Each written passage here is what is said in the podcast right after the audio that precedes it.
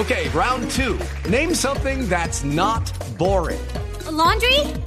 Ooh, a book club. Computer solitaire, huh? Ah, sorry, we were looking for Chumba Casino. That's right. ChumbaCasino.com has over 100 casino style games. Join today and play for free for your chance to redeem some serious prizes. ChumbaCasino.com. No purchase necessary. Full prohibited by law. 18 plus terms and conditions apply. See website for details. Ricardo Ospina es periodista. Está en Mañanas Blue.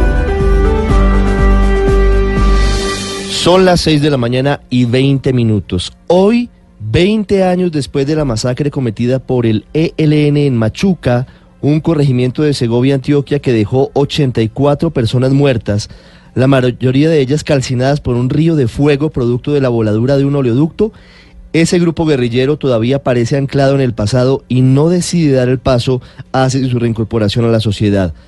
Si bien en noviembre del 2010 hubo un lánguido comunicado del Comando Central pidiendo perdón por lo ocurrido, terminaron justificándolo por la presencia de paramilitares en la zona. Y hoy, cuando se cumplen dos décadas de la tragedia, no han dicho nada desde Cuba, donde permanece su delegación de paz. En los últimos días comenzó a cerrarse el cerco contra varios de sus más sanguinarios jefes, con la expedición y renovación de circular roja de Interpol para que puedan ser buscados y capturados en cualquier parte del mundo.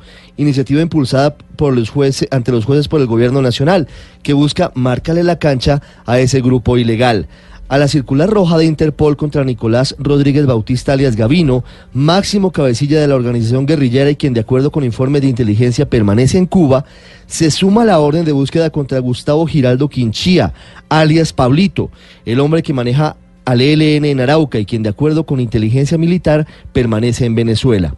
El gobierno nacional espera que tras estas órdenes de captura internacional, Cuba y Venezuela se pronuncien sobre la presencia de estos jefes guerrilleros y procedan a capturarlos en caso de que admitan que están en sus países. Si no lo hacen y hay evidencias de que efectivamente están allí, quedarían expuestos a que Estados Unidos los incluya en la lista de países que apoyan al terrorismo. El ELN además debe dar explicaciones sobre si un grupo de sus integrantes forma parte del grupo Llamarada, que al parecer se coló en la lista de la Justicia Especial de Paz. Para finalizar, hablando del acuerdo, pero con las FARC, hay que destacar que en la sesión reservada del Senado ayer para limar asperezas entre la Fiscalía y la JEP, el gobierno impulsó, y eso es lo destacable, una mesa técnica como la que se creó para unificar criterios sobre la lucha anticorrupción, esta vez con iniciativa gubernamental para sacar adelante la implementación del acuerdo de paz.